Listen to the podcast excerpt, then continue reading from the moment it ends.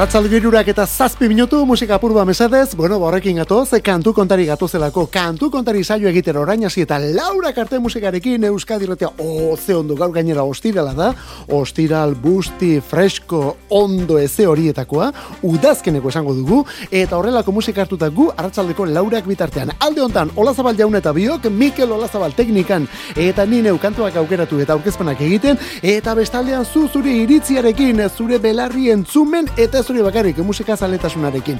Eta, bueno, iritzia bidaltzeko WhatsApp ere bai, eh? betiko zenbakian, 6 sortzi sortzi, 666 Azteko momentua, eta gaur lehen da bizikoa onakoa.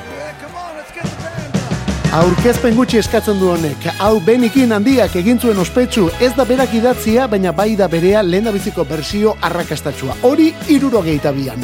Gerora mila moldaketa izan ditu eta azkena nagusiak The Boss jaunak. Onela, don't play that song. Don't play that song for me Though it brings back sweet memories Of the days that I once knew the days I spent with you. Oh no, don't you let it play.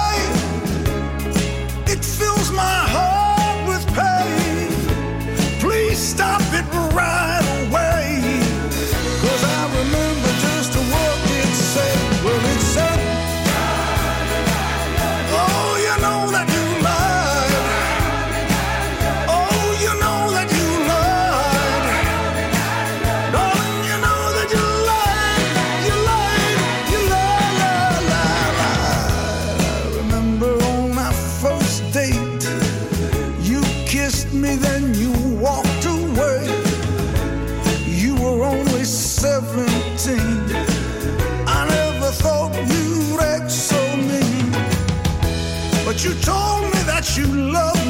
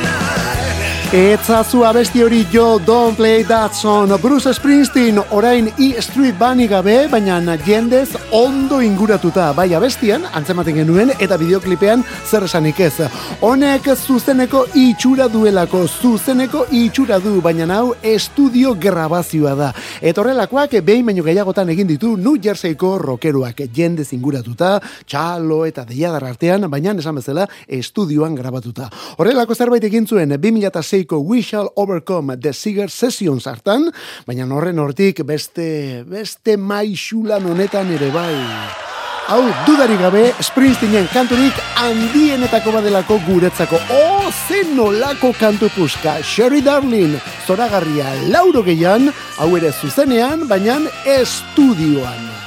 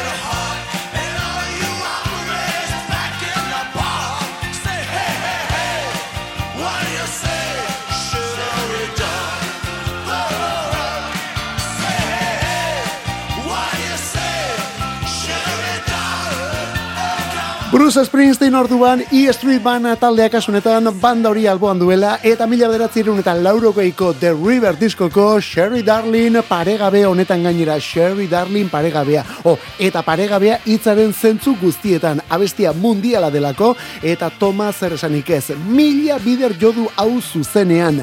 Mila bersiotan ere entzun izan diogu baina honela inoiz ez. Hau hasiera hasieratik ja gaindi ezina delako. Bueno Springsteen aipatzen ari gara. Springsteen beste estilo batean erakutsiko du disko berriak. Datorren ostiralean datorkigun disko horrek soul eta gospel kantuak moldatzen alegia. Only the Strong Survive hori da album berri horren izena. Gaur sortzi jasoko dugu San Martin egunean eta amaboste pieza ekarriko menditu Frank Wilson, Jerry Butler, Tyron Davis, The Four Tops, Temptations, Supremes, bueno, horrelako jendearen kantuen moldaketak. Aste bete barru, eh? Eta nagusia ja ari da diskorren promozio lanak egiten. Aste hontan bertan esaterako, Howard Sternen saioan aritu da. Izketan, gitarra lagunduta kantuan ere bai, eta momentu batean gitarra alde batera utzi, berriz ere kantuan, baina orain, bera pianoa jotzen dela. The screen door slams, Mary's dress sways. Like a vision, she dances across the porch as her radio plays. Roy Orbison singing for the lonely. Hey, that's me, and I want you only. Don't turn me home again. I just can't face myself alone again. All written on the piano. Don't you run back inside, darling. You know just what I'm here for. So you're scared, you're thinking that maybe we ain't that young anymore. Show a little faith, there's magic in the night. Ain't a beauty, but hey, you're alright. Well, that's alright with me. Hide neath your covers and study your pain. Make crosses from your lovers, throw roses in the rain. Waste your summer praying in vain for a Savior to rise from these streets. Well, I'm no hero that's understood. All redemption I can offer is beneath this dirty hood. With a chance to make it good somehow. What else can we do now? Except roll down the window and let the wind blow back your hair. Well, tonight's busted open these two lanes will take us anywhere. We got one last chance to make it real. Trade in these wings on some wheels. Climbing back, heaven's waiting down on the tracks. Oh, come take my hand. We're riding out tonight to case the promised land. Oh, Thunder Road, oh, Thunder Road, Thunder Road. Well, it's like killer in the sun. Hey, I know it's late, but we can make it if we run. Oh, Thunder Road, sit tight.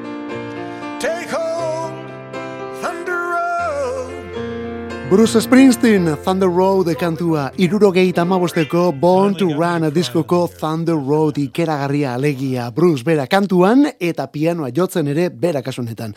Eta ez da horretan ikusten dugun lehen aldia, baina hau hain improvisatu egin zuen, bueno, ba, benetan ederra geratu zitzaiola. Howard Sternek hor bukeran ala aitortzen dio, eh? lehen aldia dela, hori egiterakoan, musikari batek hori bere programan egiten zuen bitartean, berari malko batek ies egiten diona. Eta Brusek orduan esan zion, bueno, ba, ez hori bakarrik, kantu bakarrik ez, Born to Run disko rockero mitikura ere, goitik bera berak pianoan idatzi zuela. Ikeragarria benetan. Ea nola datorkigun, urrengo diskoa datorren ostiralean plazaratuko duen, soul eta gospel kantuen berzio album hori. Bruce Springsteen! Azken hori zuzenean, irrati telebista plato estudio batean, baina zuzenean, hau jendaurrean eta bazen garaia gaur iritsi delako gariren lanberria. Gari eta maldan bera zuzenean 2000 eta hogeita bi. Amabos kantu datoz eta horietako bat nola ez, onaku hau honen izena esperantzara kondenatua. Irurak eta hogei Euskadi irratia musikeroekin batekin da, hau da kantu kontari saioa. Garaipenik eta galtzeko horik gabe. Esperantzara kondenatua Noizik da negarrik Eikan ez diara Iferra erakusten dat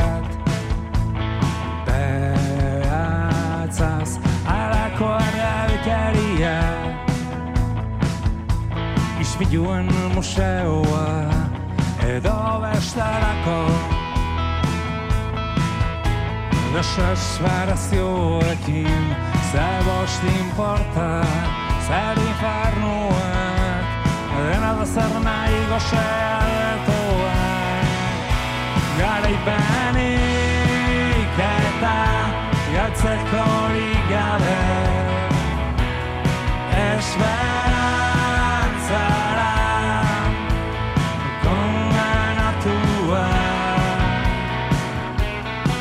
Eslotaregiz Kanpoko Bakardadean Existitzen ez den erien Bateko morroi Txakur bat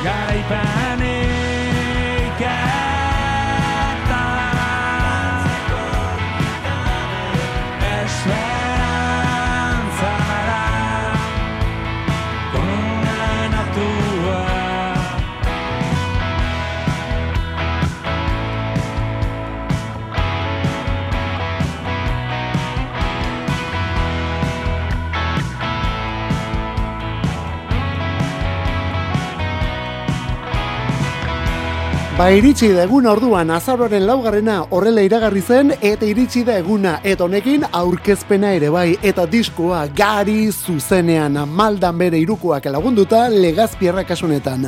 Bilbo, Lazkao, Algorta eta Bergaran aurtengo ekainean. Zaharra zara Bilbo, Amapola, Amets, Egunon Mundo eta Esperantzara kondenatua jendaurrean. Bueno, horiek besteak beste, eh? Amabost datuzelako hemen guztira. Eta hau ez da gariren lehen zuzenekua, baina bai maldan bera talde honekin egin duen estrainikoa. Eta legazpiarrak bere bakarbideko hogeita bost urteen errepaso bikaina egin du album honetan. Esan bezala diskoa, gari eta maldan bera zuzenean, 2000 eta hogeita bi. Gaur argia ikusi duena, neguko solstizioare izan da, eta ez diogu eguraldi aldatu delako esan hori, eh?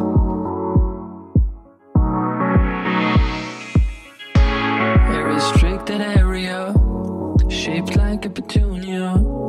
Thank God you know your ways. It's on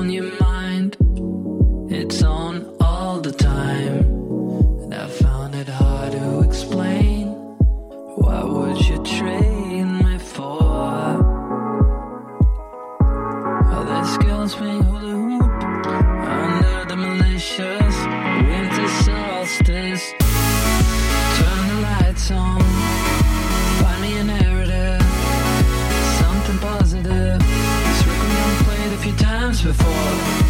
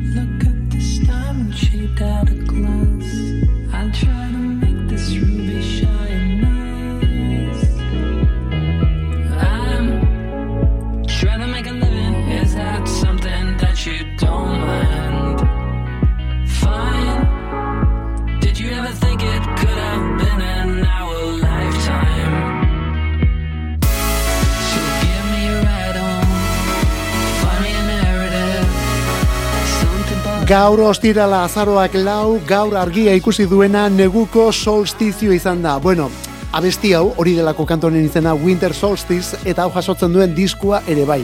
Gauzak ondo esan da, orduan diskua gaur, eh? Phoenix, Frantziarrak dira, Phoenix laukotea eta hauen Alpha Zulu izeneko diskua zazpigarrena, Thomas Mars eta bere mutilentzata. Amarkantu, eta horien artean azkena Identical izenekoa. Bueno, Identical dakizun bezala 2008an ezagutu genuen Sofia Coppolaren On the Rocks pelikularen soinu bandan. Eta Mars jaunak ala esan du azkena jarri dutela diskoko kanturik ezberdinena delako. Bueno, kantu guztiak direla ezberdinak azken batean album berri hau Frankenstein baten antzeko zerbait omende eta zatzi ezberdinez osatutako diskua, baina denetan ezberdinena Identical kantua. Alpha Zulu, hori da diskoaren izena. Bueno, badakizu, Louvren grabatu zuten, Frantziako Parisko Louvre museoan, pandemia garaian, museo hori itxita zegoen garaian, eta gero agian hortik diskoaren azala ere. Disko azal, benetan zoragarria.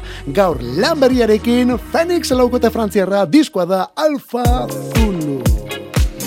Eta eman volumene irratiari urrengo hau urrezkoa delako. Dantzagarria bezen melodiko eta dotorea. Erresuma batutik, S.G. Lewis. Kantua berriz, Lifetime.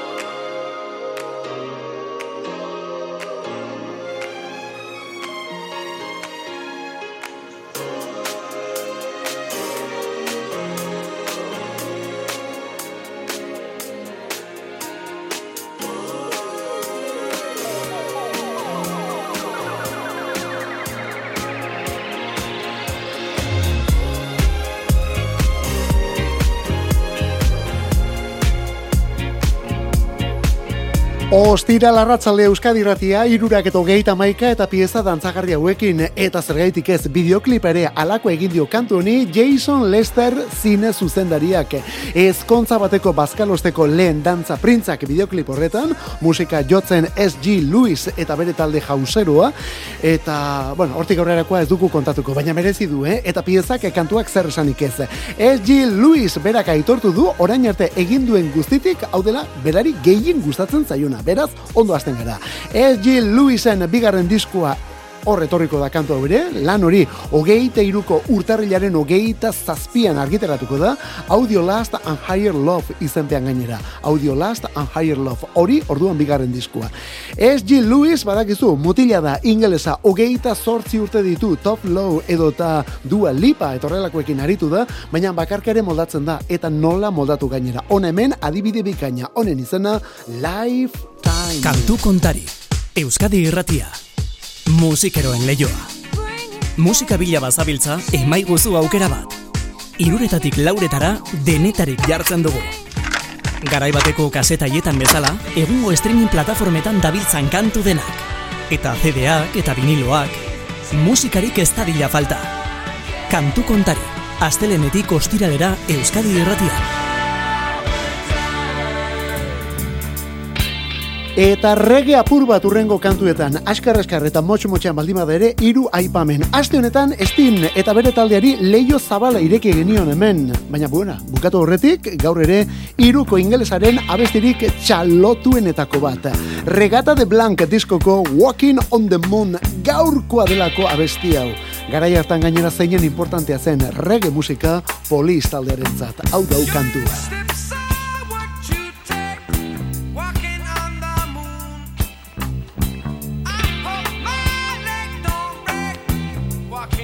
Walking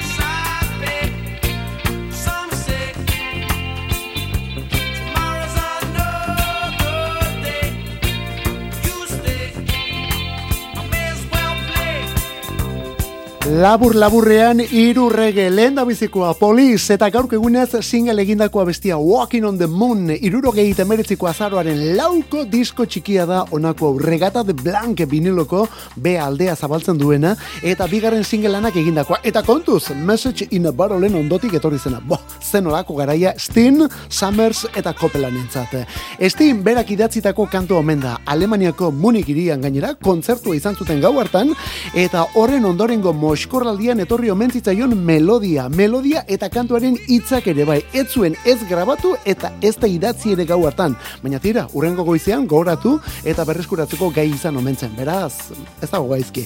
Gaur, berrogeite iru urte bete ditu, single eginda, abesti honek, The Police, Walking on the Moon. Hala ere hori baino zaharragoa beste hau, eh? gaur berrogeita marronek.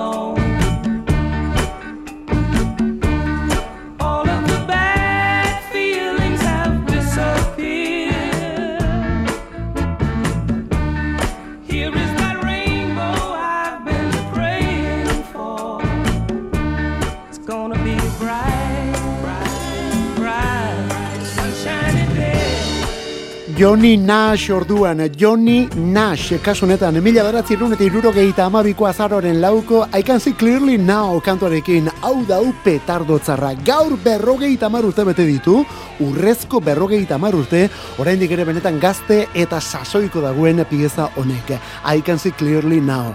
Gerora jende asko moldatu du, eta ziurrenik bersiorik ezagunena, laurogeita mairuan Jimmy Cliffek egindakoa izango da, baina gaur esan bezala originala honek berrogeita amar dituelako. Sekulako harrera izan zuen lehenbizik honek bai estatu batuetan, bai Kanada eta Ego Afrikan ere, eta Johnny Nash bera arduratu zen disko osoa ekoizteaz. Izan ere, I can sing clearly now hau kantua da, baina horrez gain izen berekoa da diskoa I can see clearly now. Besteak beste, onelako bersioa jaso zituena. Johnny Nash berriz ere, baina orain esan bezala bersio batekin. Bob Marleyren Stir It Up. Oh, moldaketa handiagorik ez da posible, ez da pentsatu ere.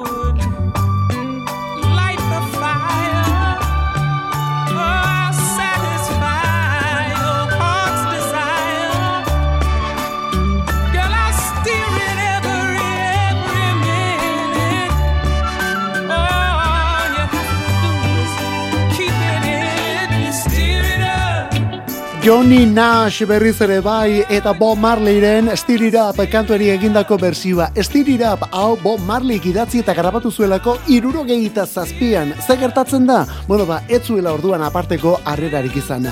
Gero handik bost urtera etorri zen Johnny Nashen moldaketa hau, honekin lehen postu guztiak, eta hori ikusita Marley eta Wailersek berriz grabatu zuten irurogeita amairuan. Marleyrena oso oso ondo dago. Bueno, Marley egindako zer ez dago oso ondo, ezta? Mentira, Johnny Nashen hau, oh, Texasko reggae gizon honena, hau benetan ikeragarria da. Johnny Nash Texasko musikaria zelako, eh? Naiz eta reggae musika egiten zuen Texasko elementua. Hau ere esan bezala, I can see clearly now diskoan etorri zen, eta disko hori izenburu ematen jon kantuak. Gaur, berrogeita amar urte. Egungo musikaren bi belaunaldi, bi belaunaldi berri eta batekin da. Every Lavigne batetik, John Blood bestea, I'm a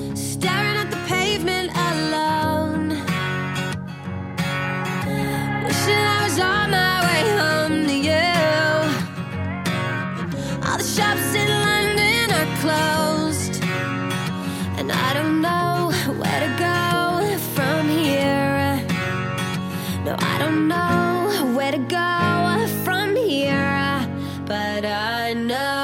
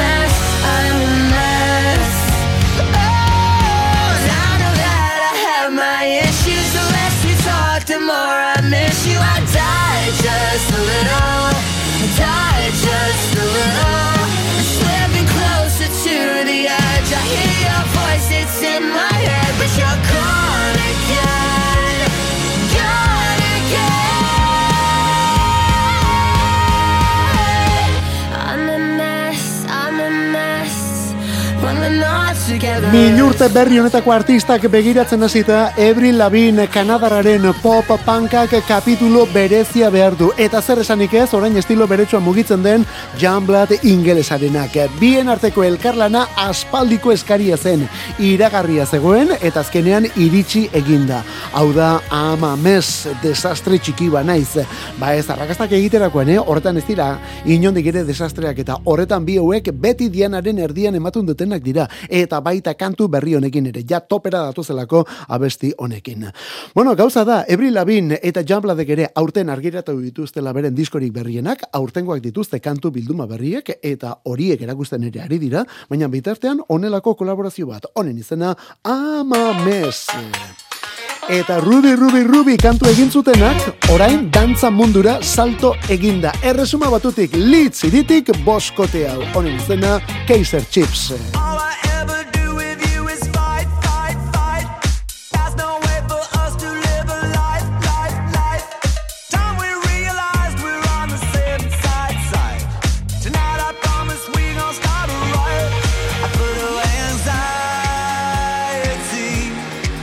Stopped thinking about it.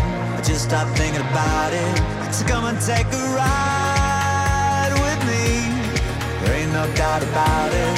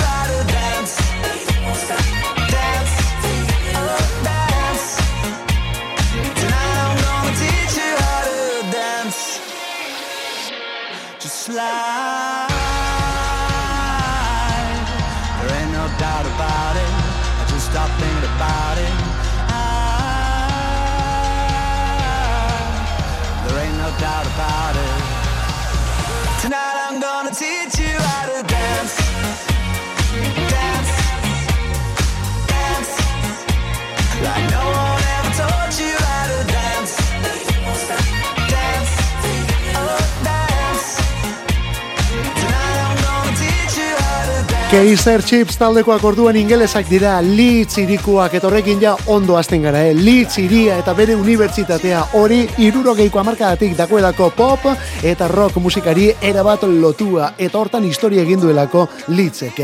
2005ean ezagutu genuen boskote hau Kaiser Chips Kaiser Chips. Zazpi album egin dituzte urte hauetan eta arrakasta handiak lortu ere bai. Ruby lehenago aipatzen genuena hori izango da beren abestirik ezagunena dudari gabe. Matira, pandemiak beren ibilbidea bir planteatzera eraman omen ditu. Beren ibilbide guztia bir planteatu dute. Hiru urtez diskorik egin gabe egon dira eta gaur How to Dance kantua aurkeztu dute. How to Dance nola egin dantzan. Ba bai, dantza mundura omenduaz.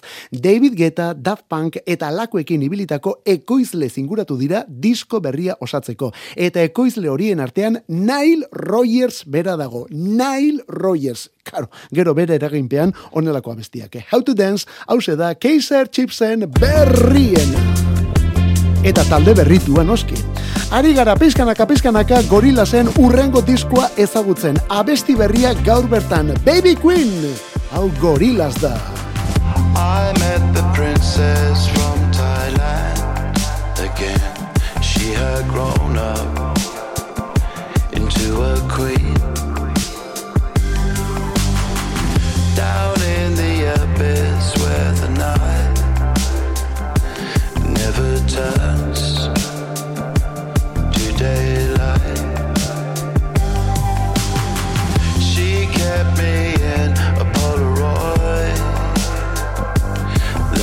that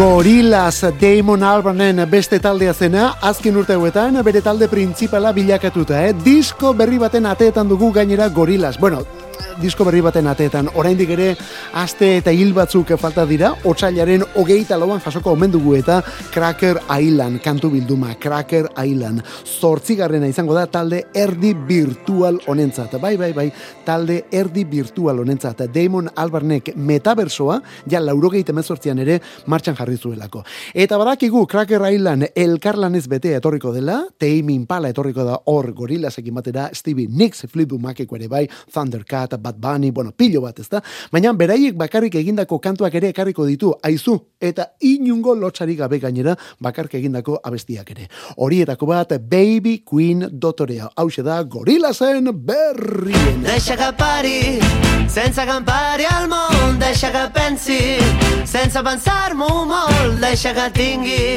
només un cop de sort.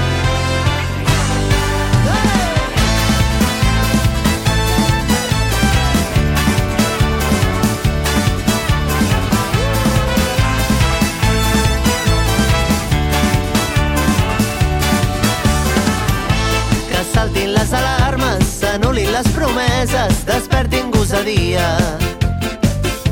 Desfem-nos de la roba i de les pors eternes, desterrar el que se sabia. Buscar una fórmula per la diversitat, tractar tothom igual, una obvietat. L'immobilisme és la fe de qui ha perdut, la fe en els altres. Deixa que pari, sense que pari el món, deixa que pensi, sense pensar-m'ho molt, deixa que tingui només un cop de sort. Deixa que pari, sense que em pari el món, deixa que pensi, sense pensar-m'ho molt, deixa que tingui només un cop de sort. La rèplica rutina, la inèrcia una bastarda que no sap d'on venia. Quedar-nos on estàvem, la fosca ja tenia i no ser flor d'un dia. Si abans no feien cas, ara ja han caducat sota la closca hi ha més un forat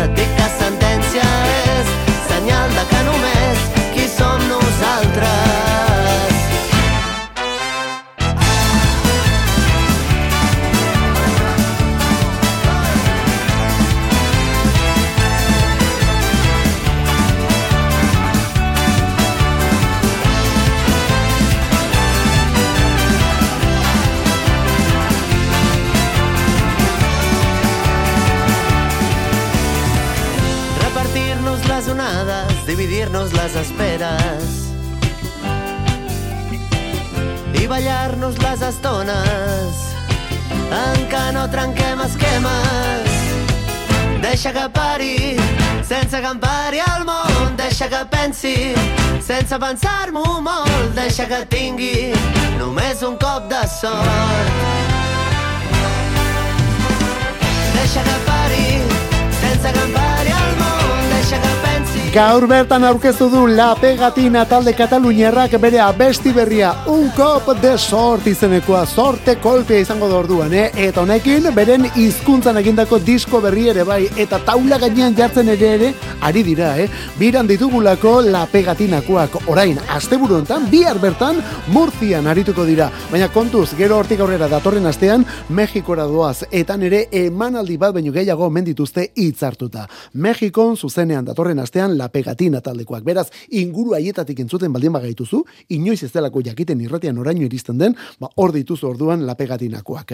Zuzenean eta disko berria izango dena iragartzen ere bai, un cop de sorto, sorte kolpea La Pegatinaren, sorte kolpea Euskadi irratian. Eta hemen ez dago sorterik, hemen justu kontrakoa dago. Gaurko egunez The Clash taldearen azken diskua. Lauro geita bostean, Cut the Crap. Han etorri zen This is England abestia.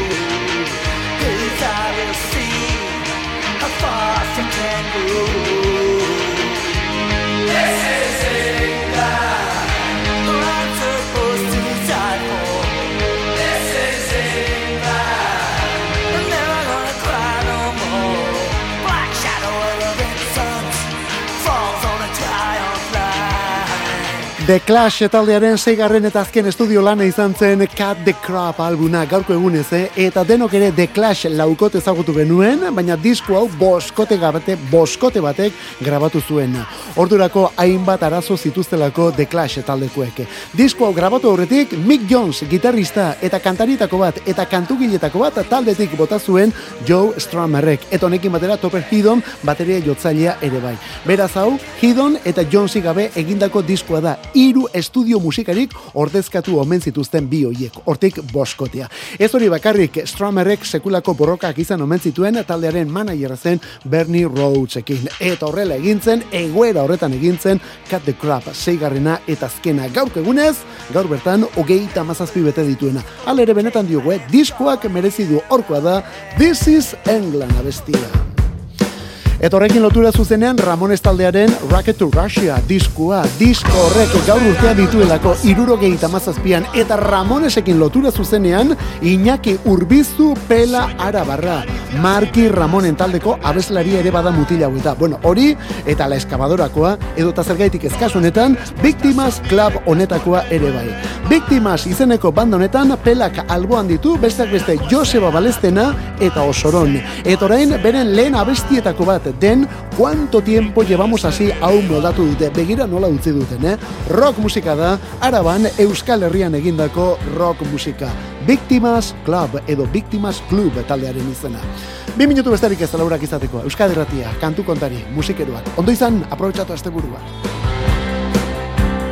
Nos intercambiamos las conductas autodestructivas. Intercambiamos unas gotas de saliva. Y nos inflamos a pastillas buscando la